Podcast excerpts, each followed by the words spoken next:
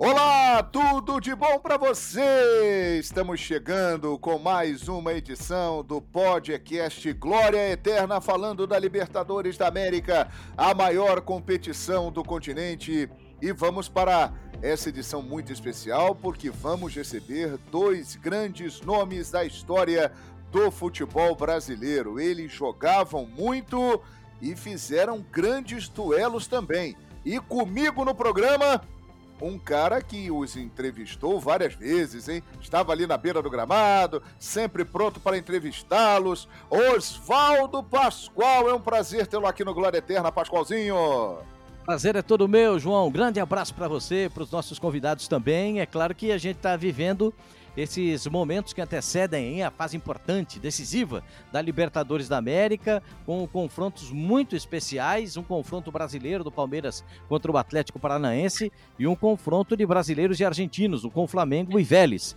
Inclusive, eu estive num jogo em que o Flamengo jogou contra o Vélez no Amalfitani e o nosso convidado que jogava no Flamengo é, participou daquela partida e o treinador também era uma figura inusitada, João. Depois a gente conta ah. essa história. Ah, é, e essa história é boa, hein, Pascoal? Vamos contar sim. E vamos apresentar aqui os nossos convidados. Sávio, o anjo loiro da Gávea, como apelidou o grande Januário de Oliveira. O Sávio não jogou a Libertadores, embora já fizesse parte do elenco principal do Flamengo em 1993. Ele poderia ter participado eh, em 2007 mas deixou o Flamengo classificado, né, porque foi campeão da Copa do Brasil em 2006 e depois retornou ao futebol espanhol. Ganhou inúmeros títulos na carreira, dentre eles três vezes campeão da Liga dos Campeões, enfrentou o nosso outro convidado na final do Mundial de Clubes em 1998, pelo Flamengo fez 95 gols em 261 jogos. E como bem citou aí o Pascoal, ele jogou contra o Vélez em quatro oportunidades e fez cinco gols. Todos os confrontos pela Supercopa da Libertadores 1995 e 1997. Sávio, grande prazer recebê-lo aqui no podcast, podcast Glória Eterna. Seja bem-vindo, Sávio. Ô João, prazer é todo meu, muito bom falar com você, muito bom participar. Um abraço ao Mauro também, é, ao Pascoal, enfim, vamos contar aqui algumas histórias, enfim, falar um pouco de futebol, que é sempre bom, né? Ah, sim, o que não vai faltar é resenha. E o nosso outro convidado, e esse aí jogou Libertadores em cinco oportunidades. 1980 com o Inter, 1997 e 2002 com o Grêmio, 1998 e 99 com o Vasco da Gama. Na edição de 2002, ele tinha 39 para 40 anos e, mesmo assim, fez oito jogos no time do técnico Tite.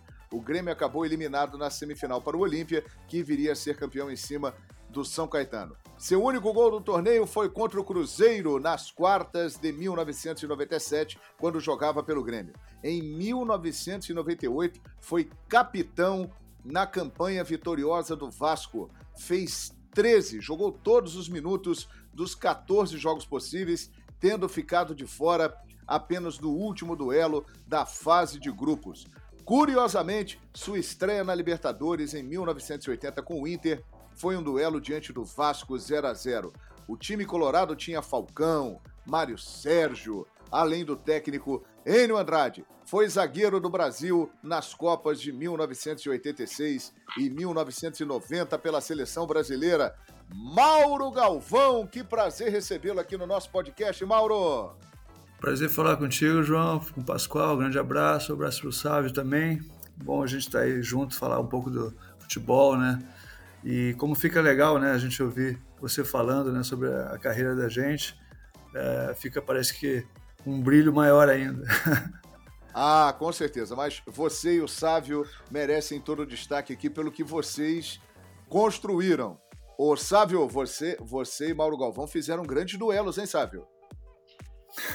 Bom, é, alguns e o mais importante, sem dúvida, né? Você citou aí antes que foi aquela final do Mundial de Clubes é, em Tóquio, né? Real Madrid Vasco. Ele foi um grande jogo também, um grande confronto, quer dizer, é, é, eu, eu, é engraçado, né? Porque eu, eu teve uma entrevista que eu fiz há tem mais ou menos um ou dois meses, não me lembro bem, e me perguntaram é, os adversários e os, e os, defensores mais difíceis que eu, que eu joguei contra, que eu, que eu atuei, né? E eu citei é, um dos grandes zagueiros, um dos grandes defensores que eu, que eu joguei contra foi justamente o Mauro Galvão.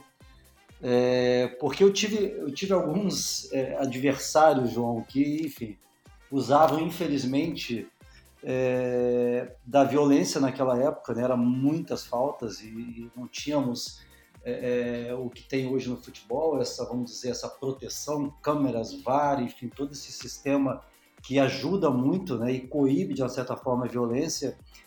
E daquela época não era assim, né? Então eu tive alguns adversários, é, alguns marcadores muito fortes, e fortes, eu digo, na, na, na, no aspecto físico mesmo, e o Mauro foi um cara que eh, ele não utilizava dessa é, é, dessa artimanha, vamos dizer, dentro de campo, né? Dessa violência ou enfim. E era um, era um jogador muito forte, mas um jogador muito técnico, muito rápido. E quer dizer, eu citei o Mauro como um dos grandes defensores e um dos que eu tive mais dificuldade de atuar contra. Pô, que, que espetáculo, hein, Mauro Galvão? Pô, prazer ouvir isso do Sávio, né? Um jogador de muita qualidade, um, um atacante difícil de marcar. Ele sabe disso, ele sabe que, é, com certeza, para marcar o Sávio você tinha que ter sempre é, dois para poder é, tentar não ter problemas, né? Você tinha que ter dois jogadores, um marcando e outro é, para fazer a sobra, né? Porque não tinha como você pegar. Mano a mano é muito difícil. Um jogador muita técnica, rápido. E então acho que um dos grandes atacantes aí que o, que o Flamengo revelou é uma passagem muito boa pelo Real Madrid.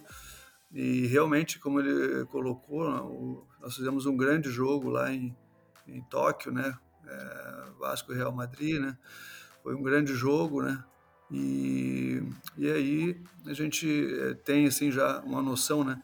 da, da, do quanto né, o, o Sávio né, teve uma carreira legal, teve uma carreira boa, né, jogando em grandes clubes e um jogador que realmente desequilibrava. Você tinha que estar sempre marcando de cima, né? Mas como ele falou, a, é, a violência eu acho que nunca você deve deve usar, né? Você deve usar sempre aquilo que está dentro do, das condições de jogo, na né? estratégia, uma boa marcação, evitar que a bola chegue to, toda hora nele, não é? Mas a gente já sabe, né, que é, um jogador desse, desse tipo, desse nível, é, é muito difícil. Você tem que tentar minimizar, né? Mas é, vai ser praticamente impossível você conseguir marcar um jogador que nem ele todo jogo. Ah, Everal Pascoal, você tem muita história para contar e com esses dois aí não é diferente. Você estava ali na beira do campo vendo tudo que eles faziam lá dentro, hein, Pascoal? É, mas isso é, isso é um grande prazer, né, que a gente tem na carreira, que a gente tem na vida, de ver jogadores com essa qualidade, né, com essa expressão, de ver o Sávio com aquelas arrancadas dele para dentro da grande área e finalizar, era bonito demais, né, porque era um jogador diferente, tanto que foi jogar uh, no mundo europeu, foi jogar nos maiores clubes do mundo, né, uh, e, e, a gente sabe como, como precisa ter um comportamento para jogar numa situação como essa, né, e, e a alegria de, de ver o Mauro Galvão jogando como zagueiro, né, o, o Mauro Galvão era um zagueiro tão diferente, tão diferente, porque ele, o Mauro Galvão não era um zagueiro alto, ele não, não, é, não é um sujeito alto. Quanto é que você mede, Mauro? 1,76m? No máximo? 1,80m. 80 você tá valorizando, hein, Mauro? É, o, o, o, o 80 você tá valorizando, hein, Mauro? É, Mas... Vale o que tá na ficha. Como ele não era um zagueiro muito alto, o que, que ele fazia? Ele tinha um tempo de bola espetacular. E quando ele, ele se via na frente de jogadores mais altos e ele era zagueiro tinha que superar o adversário, ele tinha uma estratégia que hoje a gente não vê no futebol. Ele esperava o zagueiro, o, o centroavante subir e ele subia depois. Mas ele ia ombro a ombro, dentro da legalidade, e conseguia no ombro tirar a possibilidade do atacante finalizar. É é um negócio. Ó, contando assim, às vezes as pessoas podem não acreditar né? Mas vejam esses lances, né? Estão aí é, para a gente ver, para a gente mostrar. São jogadores espetaculares, né? São jogadores que a gente tem muito orgulho de ver, né? O Mauro Galvão na seleção brasileira, é, aquela seleção de, de, de 86, depois da seleção de 90. Tive o prazer também de fazer a cobertura dessas duas Copas do Mundo e, e vê-lo atuar pela seleção do Brasil. Vi o Sávio jogar pela seleção brasileira, como eu vi jogar pelo, pelo Flamengo, com esse brilhantismo que ele tinha e essas arrancadas aí que, que o Sávio demonstrava. E eu acho que vai precisar muito disso, Sávio, só para começar perguntando para você, o Flamengo contra o Vélez. Não é porque o Vélez está mal no campeonato argentino, é penúltimo colocado nessa fase da competição, que pode significar que o Flamengo já ganhou o jogo, porque jogar lá no Amalfitani, você jogou lá e sabe que é difícil jogar contra o Vélez, né? Pascoal, é difícil, é, como você falou, não é porque o Vélez não vai bem no Campeonato Argentino que vai ser um jogo fácil. A gente está falando de Libertadores América, a gente está falando de uma semifinal, que é um jogo muito, mas muito importante. Então, acho que facilidade não existe, principalmente você jogando contra o futebol argentino, né? Então, acho que vai passar primeiro essa semifinal. É, eu acho que super importante esse jogo de ida, esse jogo na Argentina, esse jogo em Buenos Aires que não é um campo fácil. É, como eu falei, o Vélez não está bem, mas é um time que pode incomodar, tem um time que tem bons jogadores. Então, esse primeiro jogo vai ser super importante é, e o Flamengo conseguir um bom resultado. É, eu já tive é, alguns momentos, principalmente jogando pela Supercopa da, Libertadores, né? 95 e, e 96 e 97, é, eu perdi uma final de Supercopa da Libertadores justamente em 95 contra Independiente. Nós perdemos o primeiro jogo da final por 2 a 0 em Buenos Aires e ganhamos no Maracanã de 1 a 0. Quer dizer, mesmo com a nossa superioridade no Maracanã, a gente jogou muito bem esse jogo da final. Você reverter um resultado contra um time argentino é, é, é sempre muito difícil. Então, como eu falo, esse jogo, esse primeiro jogo é super importante para um bom resultado uma vitória, claro, ou até um empate, para o Flamengo ter uma tranquilidade maior num jogo de volta no Maracanã. Agora, o Sávio, você está aqui na sua ficha. Você jogou quatro vezes contra o Vélez e fez cinco gols, exatamente os jogos pela Supercopa. Talvez tenha sido o time argentino que você mais é, tenha enfrentado. Foi. Como é jogar lá no José Amalfitani, que é, aliás, uma informação importante, por causa da confusão no jogo contra Sim. o Tajeres, na fase anterior, o Vélez não terá direito a vender o ingresso de um setor da arquibancada para 6 mil pessoas. Ou seja, o Vélez terá 6 mil torcedores a menos nesse confronto com o Flamengo. Como é que é jogar lá, hein, Sávio? Ô, João, é um campo é, é um campo pequeno, é um estádio, não é um estádio muito grande, né? A gente comparando contra com o estádio do, do, do River, ou provavelmente do, do, do, Boca, né? com capacidade maior.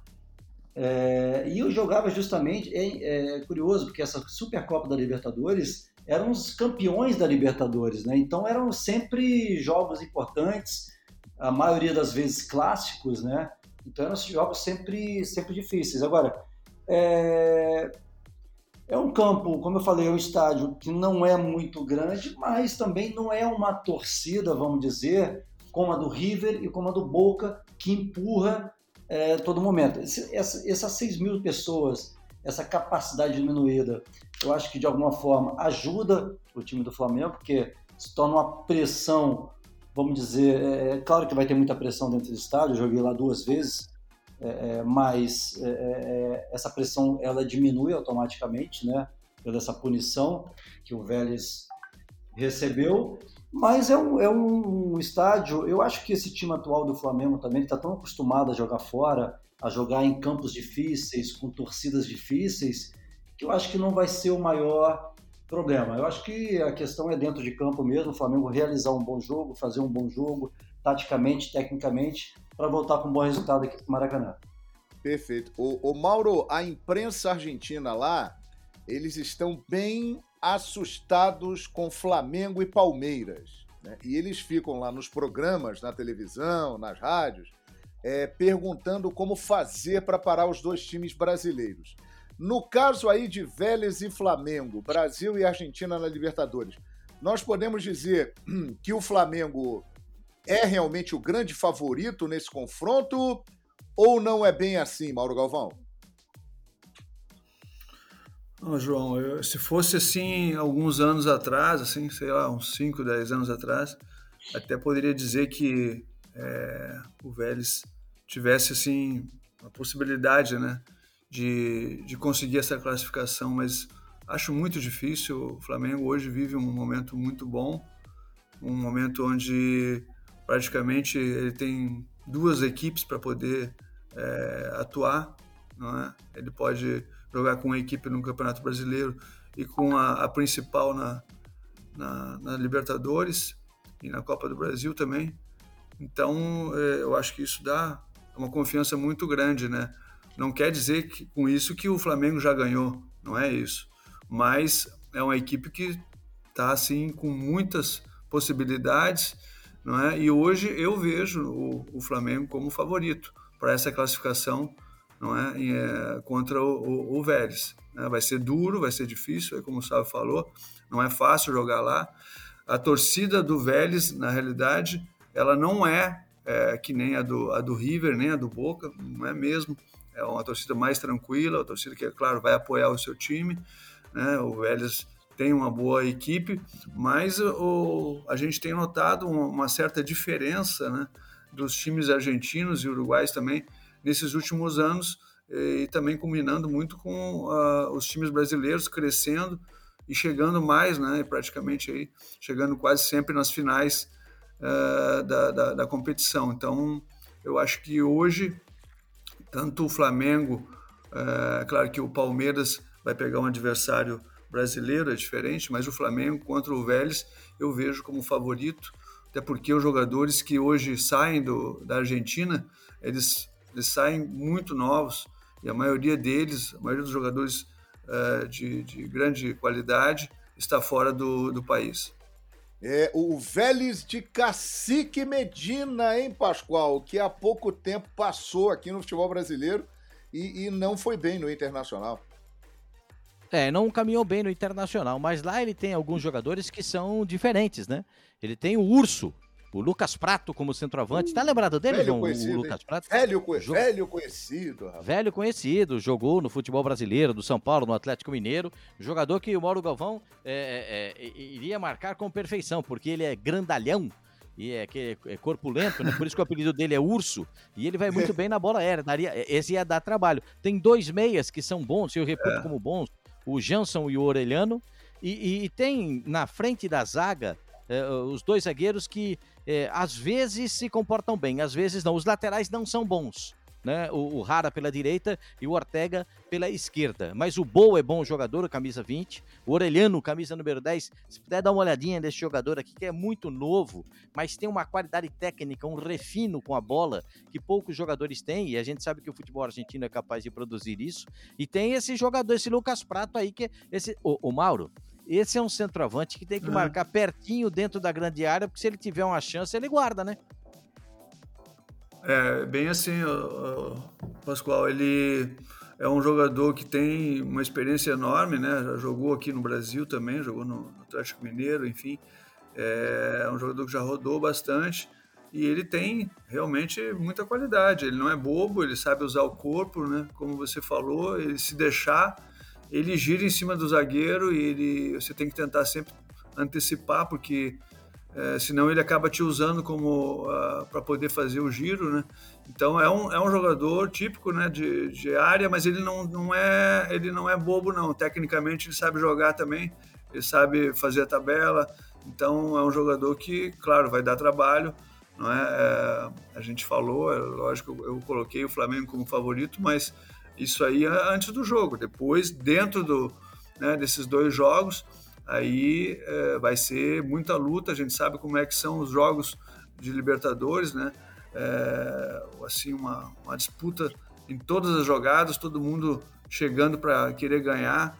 Então realmente é, vai ser vão ser dois jogos bem disputados e acho que o, o Vélez, é claro, vai ter a sua oportunidade jogando em casa e o que vai fazer a diferença na realidade é, é isso, né? Ah, daquilo que eu entendo assim sobre uh, esse tipo de disputa, não é? é onde tem os mata-mata, é, a primeira partida ela é fundamental. Ela praticamente direciona e, e dá assim mais ou menos o, a, a ideia daquilo que pode acontecer. Se você for bem na primeira partida, você já dá um grande passo, né, para encaminhar aí uma, uma classificação. É, e Eu a primeira partida seguinte, dia... É, pois não, Pascoal? Eu costumo dizer o seguinte, João, até para o Sávio. O, jogo, o jogo do, do, do Vélez, que é o jogo de ida, o jogo normal Fitani, é o jogo do Vélez. É o Vélez que tem que decidir a partida. É o Vélez que tem que fazer funcionar o seu esquema contra o Flamengo. Porque o jogo do Maracanã é o jogo do Flamengo. Então, se o Vélez quiser alguma coisa, há uma superioridade do Flamengo e isso é inegável. Flamengo tem um time melhor, tem mais qualidade técnica, tem ótimas opções para definir o jogo, mas vai pegar um time que em casa pode trazer problema. Então o jogo do Vélez é esse. O jogo posterior, jogo do Maracanã, aí já é uma outra situação. Aí, dependendo do que acontecer no primeiro jogo, é que o Flamengo vai ter que trabalhar. É mais ou menos assim, né? Porque eu me lembro de um jogo que vocês fizeram lá, sabe? Vocês saíram perdendo e depois, não me lembro, acho que foi você que empatou o jogo em um a um. Era o ataque dos sonhos, né? Você, o Edmundo e o Romário. Foi. E, e, foi. E, e, e, depois o jogo, o jogo se transformou completamente, né? Foi é, é, exatamente isso. Foi um, na verdade, até na ocasião, o Vélez é, é, é estava num momento melhor. Isso foi em 95. Nós saímos perdendo, empatamos. É, o Vélez fez 2 a 1 um, é, eu, eu, fiz 2 a 2 de pênalti. No final do jogo, no contra-ataque, o Rodrigo Mendes fez 3 a 2 Quer dizer, em uma época melhor do Vélez, em 97 também, né? Em 97 eu lembro que nós ganhamos 3 a 1 lá em Buenos Aires, eu fiz os três gols, mas na ocasião também o time do Vélez era, pelo menos no momento, era, era superior. Quer dizer, era um, é um outro momento agora, Pascoal, e você falou bem, porque eu acho que é, quando, eu, quando eu repito e falo que é, é, essa eliminatória ela passa muito, acredito eu, pelo primeiro jogo, do que o, que o Flamengo fizer, é, essa questão tática, técnica e, e, trazer um bom resultado para o Maracanã, porque você sabe, mesmo o Flamengo sendo superior é, é, tecnicamente ou taticamente, é uma eliminatória, é uma eliminatória contra o clube argentino. Então, você trazer um bom resultado para o segundo jogo é, é, essencial. E eu volto também, é, é, é, você tocou bem, Pascoal, porque é, o Flamengo é superior, mas o Vélez tem bons jogadores. Você citou bem o Orelhana, é um bom jogador, é um garoto muito habilidoso, com um futuro muito grande no futebol sul-americano. Tem outros bons jogadores no meio, principalmente. E o Flamengo vai ter que, acredito já que o, a comissão técnica, a equipe do Dorival, que é super competente, já tem estudado um pouquinho é, é, as principais deficiências do time do Vélez. Eu acho que as deficiências principais realmente hoje elas estão pelos lados do campo, pelas laterais. E eu acredito que o Flamengo vai aproveitar ou tentar aproveitar de uma certa forma. Aliás, aproveitando o embalo, já que você citou, Sávio, e o trabalho do Dorival, hein? Ah, fantástico, João. Eu, eu, eu sou suspeito porque eu, pô, eu gosto, eu sempre gostei muito é, do trabalho do Dorival como treinador. Como pessoa, eu conheço bem é uma pessoa fantástica, é um cara muito legal, é um cara simples, um cara trabalhador. E o que ele está trazendo para o Flamengo hoje é algo simples, mas é algo muito bem trabalhado também, né? Quer dizer, ele pega um time em um momento muito complicado, um momento de muita instabilidade, é, jogadores que não se encontravam taticamente, tecnicamente, ele arruma um pouquinho, é, principalmente nas primeiras semanas, a casa, ele trabalha alguns fundamentos importantes, ele dá confiança também, isso é importante para muitos jogadores que estavam sem confiança ou em posições erradas dentro de campo. Enfim, é, é eu digo que é difícil é, o, o, trabalho de um treinador em um grande clube como o Flamengo, não pelos que, quer dizer, ah, mas como é difícil treinar o Flamengo, só tem bons jogadores. Não é. Você reunir toda essa galera e, e, e, em um momento difícil, você definir algumas coisas, algumas funções, sem tempo de treinar, né? O Flamengo não tem praticamente nem condições é, é, ou, ou, um tempo suficiente para você treinar taticamente, tecnicamente esses jogadores. Então, eu acho que, que em tão pouco tempo o Dorival resgata muitas coisas importantes dentro de um elenco muito bom e o resultado está aí, né? O resultado é realmente muito, muito positivo. É, é, incrível o que vem fazendo realmente o Dorival, né, Mauro? É, eu gosto muito do Dorival também. Eu acho que é um treinador que às vezes ele não é tão valorizado, né, quanto deveria. Ele fez vários trabalhos bons aí no Santos, principalmente que eu lembro assim agora é, mais rápido, né? E, e, ele pegou essa equipe do, do Flamengo que estava um pouco assim é, desorganizada, os jogadores querendo é, fazer o time é, vencer, time, mas assim, sem uma organização, uh, jogadores fora de posição. Então, é, isso aí é, é, complicado. Às vezes a gente fala, né, pô, não é legal trocar treinador, não é? Que não é lógico, é bom você sempre é, ter um trabalho a longo prazo, médio e longo prazo, mas para isso o treinador também tem que fazer um bom trabalho, né? Você não pode ficar sustentando uma situação que não está dando certo, né? Então foi o que aconteceu. Acho que o Flamengo até demorou para fazer essa troca, né? A minha, meu modo de ver, demorou bastante e, e, e se via que o Flamengo não não não estava assim rendendo o, o, melhor, né? Não estava jogando no máximo das suas possibilidades por tudo que tem dentro do, do elenco, pela condição que tem de ter dois jogadores por posição, o Flamengo estava jogando muito abaixo. E isso aí, claro, fez com que a equipe perdesse um tempo enorme. Agora o Dorival chegou, ele procurou fazer as coisas com simplicidade, porém com também com visão, né? É, fazendo com que jogadores é, pudessem render o melhor. Ele tinha uma situação que ele tinha feito já, inclusive com o Santos, que era do Gabigol jogar pelo lado, ele tinha o Ricardo Oliveira que jogava na frente. Então, tudo isso a gente tem acompanhado ele tem é, feito a equipe do Flamengo jogar dentro do nível que ela tem, realmente.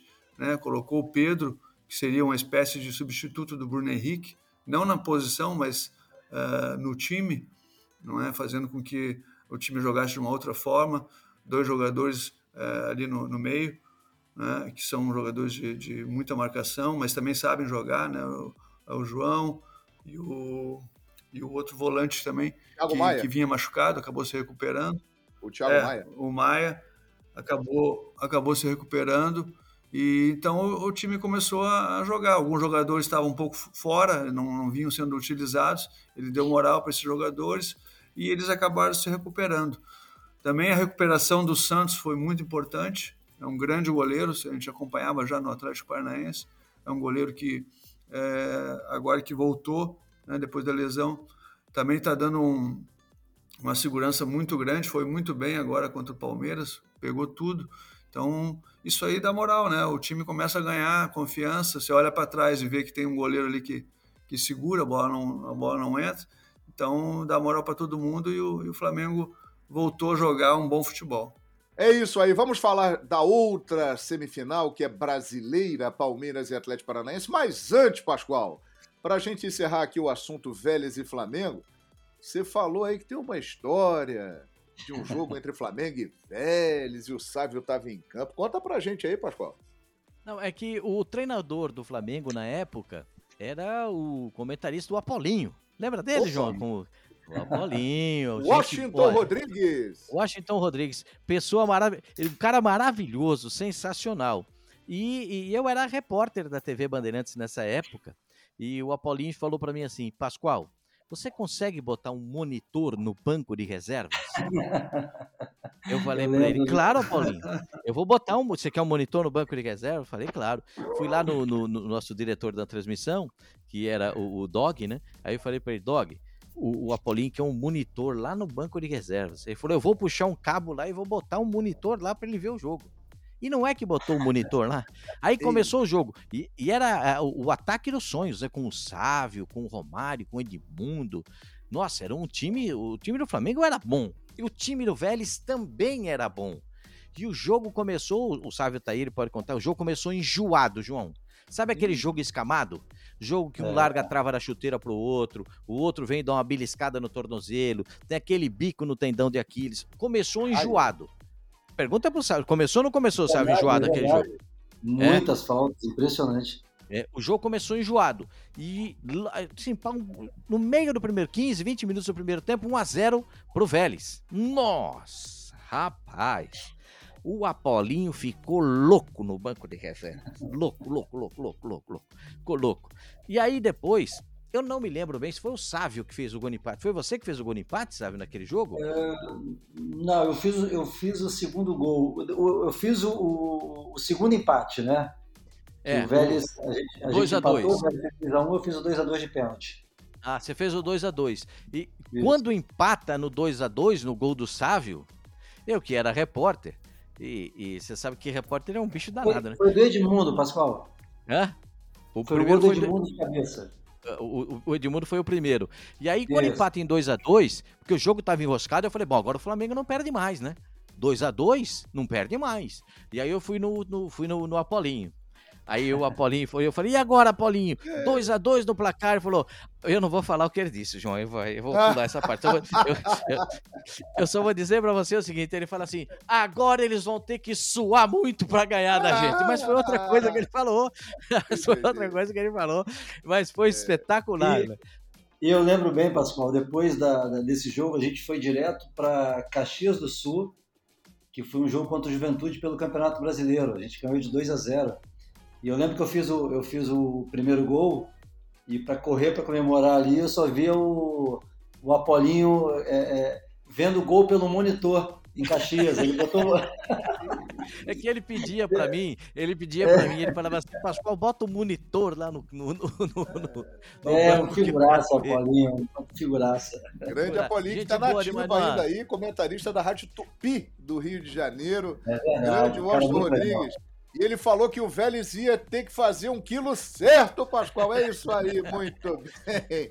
É Beleza, seguimos aqui com o nosso podcast Glória Eterna. E agora a outra semifinal da Libertadores e uma semifinal brasileira. Palmeiras, atual bicampeão da América, contra o Atlético Paranaense do Felipão. O que esperar desse encontro aí, Mauro Galvão?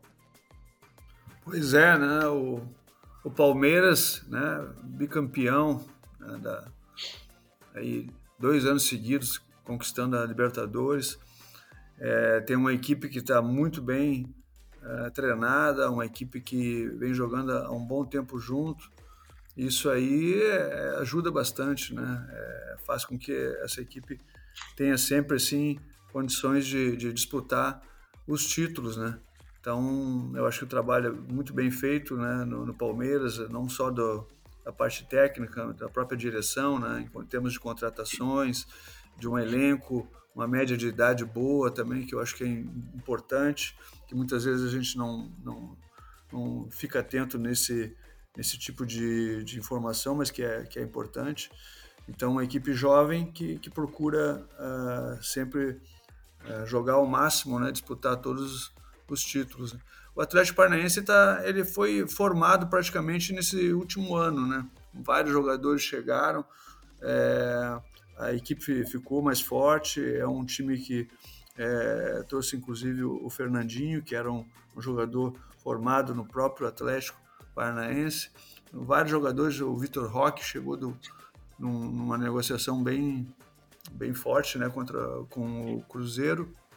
E então tem vários jogadores que, que chegaram e é claro que acrescentaram bastante, deram qualidade, mas o entrosamento é uma coisa que demora um pouco, né? Talvez o Atlético ainda não esteja ah, rendendo tudo que pode, mas é, é uma equipe que tem qualidade e jogando em casa vai, vai, ser, vai ser difícil de, de conseguir superar. Mas eu, eu vejo ainda ah, assim, um, um pouco de favoritismo para o Palmeiras, se eu tivesse que apostar, apostaria no Palmeiras, mas o trabalho que o Filipão está fazendo também é um trabalho muito bom e eu acho que vai ser, vão ser assim dois jogos muito disputados. O que tem de interessante é que os dois times têm o mesmo tipo de, é, de campo, né? É um campo sintético, né? E eu acho que isso aí é bem interessante porque ninguém leva vantagem. Ah, sem dúvida. E, e a sua análise, hein, Sávio? Ô, João, eu acho que assim, é, é difícil. Eu, eu quando falo em, em, favoritismo, principalmente em um jogo tão importante de semifinal de Libertadores, eu não, eu não uso muito a palavra favorito, né? Porque eu, particularmente, vivi situações onde eu era favorito e acabei perdendo e eu não era favorito. Enfim, é, é, é, são jogos sempre difíceis e tudo pode acontecer, né? É claro que o Palmeiras hoje é um time, primeiro, muito bem treinado, né? É um time muito bem treinado, é um time que joga junto é, há algum tempo. É o atual bi, vamos dizer, campeão da Libertadores da América, quer dizer, não é qualquer coisa, é muita coisa. Então, hoje eu vejo o Palmeiras realmente um time muito mais encaixado, um time mais é, entrosado e um time que joga muito mais tempo, né? Agora, a gente tem que respeitar e analisar também não só o Atlético Paranaense atual, né? O Atlético Paranaense de alguns anos para cá.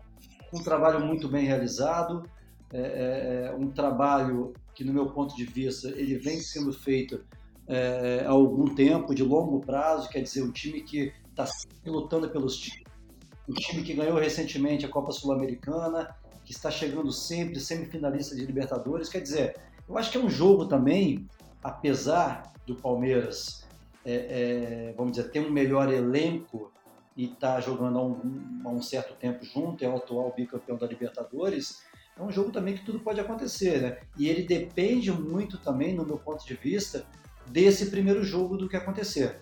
Então, é, é, é uma semifinal. Se você pegar um pouco e analisar é, friamente, o Palmeiras tem um certo favoritismo, o Flamengo contra o Vélez também, mas é uma semifinal de Libertadores e do outro lado também são dois adversários difíceis. Ô Pascoal, essa semifinal brasileira, nós podemos dizer que ela é mais é, equilibrada do que a do outro lado? Eu acho que o equilíbrio está exatamente no banco de reservas, né? Porque ninguém vai negar, o Mauro Galvão trabalhou com ele, né?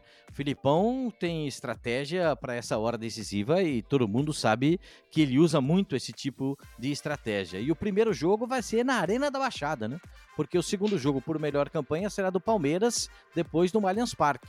É aí que também vale aquela discussão que a gente teve anteriormente, aquela conversa, de que o, o jogo do Vélez é o do Amalfitani. Então o jogo do Atlético Paranaense é esse primeiro jogo contra o Palmeiras para que Exatamente. saiba depois o que fazer no segundo jogo. E se precisar de um de, um, de, de dar uma tranca no jogo, o Filipão dá a tranca três zagueiros, três volantes, bota todo mundo posicionado para não tomar susto, cria dificuldade para a penetração do adversário. O Flamengo soube bem disso, né?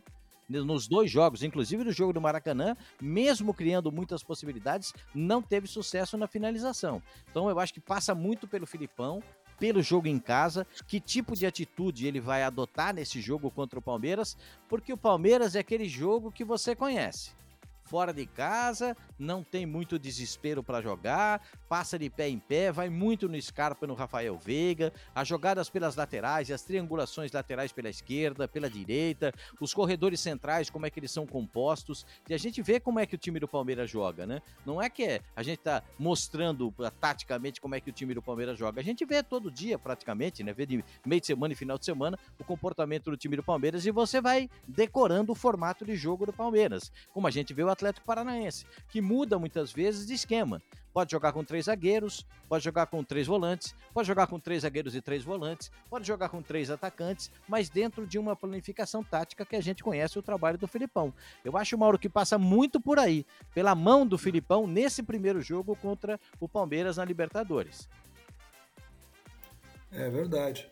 Eu acho que o, o Filipão é um treinador muito experiente, um treinador que pode realmente é pela experiência que ele tem, passar para esses jogadores né, a importância né, de, de, fazer o resultado em casa, né, porque é a chance que tem o Atlético Paranaense, mas realmente, como até o Sávio colocou, o Atlético Paranaense é outra equipe, né, é uma equipe que cresceu muito, é um clube que se estruturou.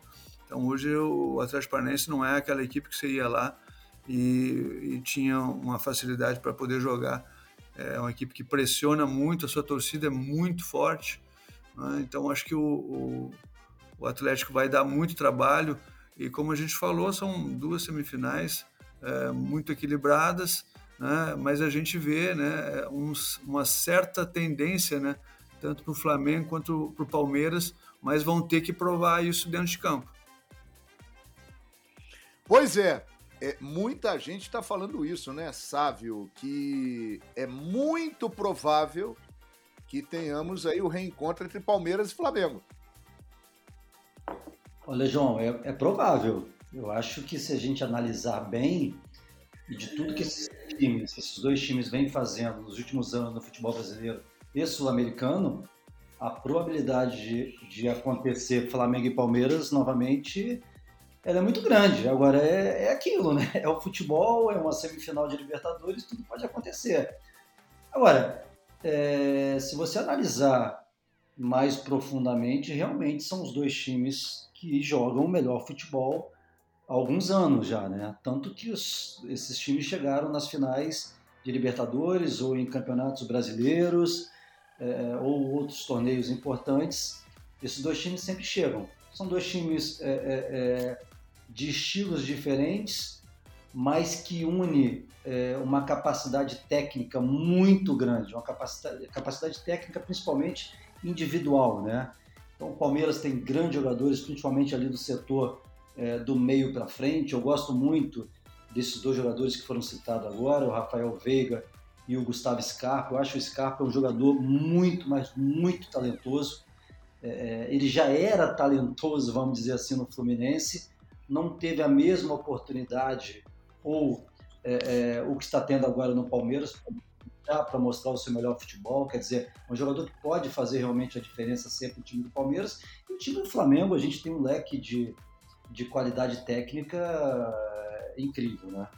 Então, tanto na, na, no setor defensivo, com a, com a saída de bola, no setor de meio campo, dois jogadores que, João, eu, eu sempre elogiei muito, eu sou muito fã, é, falo isso para vocês abertamente, que é o Everton Ribeiro é, e o Arrascaeta, eu acho que são dois jogadores que pensam é, o jogo inteiro, eles antevê é, sempre, é, eles estão antevendo o jogo, quer dizer, antes da bola chegar, eles já sabem mais ou menos o que eles vão fazer, o que pode acontecer, com um passe ou dois toques no máximo, eles podem deixar o Pedro, o Gabigol ou outro jogador é, em uma posição muito favorável de finalização. Quer dizer, o Flamengo também tem um leque muito grande de jogadores individualmente falando, é, é, com capacidade de decidir em um ou dois toques. Quer dizer, quando você une isso a um grande treinador que está fazendo um grande trabalho, que é o Dorival, e une isso em prol da equipe, do coletivo, da parte tática,